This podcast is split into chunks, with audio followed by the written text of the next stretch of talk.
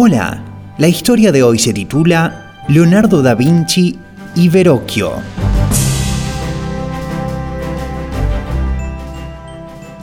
El viejo maestro Andrea Verocchio, uno de los pintores italianos más famosos de su tiempo, estaba muy enfermo. Un día, este artista mandó a llamar a un joven que estaba en su taller sosteniendo su paleta. Hijo, dijo su madre, al maestro le gustaría verte. Date prisa y ve ahora mismo. El joven dejó su pincel y fue rápidamente a ver a Verocchio.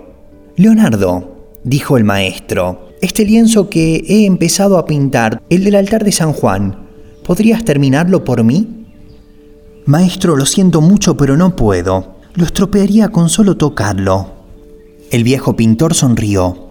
No, hijo mío, haz tu mejor esfuerzo. Hazlo por mí. Tengo que terminarlo y sé que tú puedes hacerlo.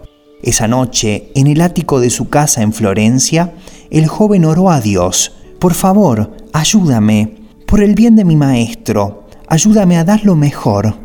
Una vez que el lienzo estuvo terminado, fue a mostrárselo al viejo Verocchio. Hice lo mejor que pude, Andrea, para ti. El anciano comenzó a llorar. Mi hijo, mi querido hijo, esto es muy bueno, esto es maravilloso. Ya no necesito volver a pintar. Florencia un día estará orgullosa de ti, Leonardo da Vinci. En cada uno de nosotros hay dones y talentos que nuestro Maestro conoce perfectamente y que quiere que usemos para su gloria. ¿Qué estás haciendo con esas habilidades únicas que tienes? ¿Qué estás haciendo con tu salud? con tu vida. Y todo lo que hagan, háganlo de corazón, como para el Señor, y no como para la gente. Colosenses capítulo 3, verso 23.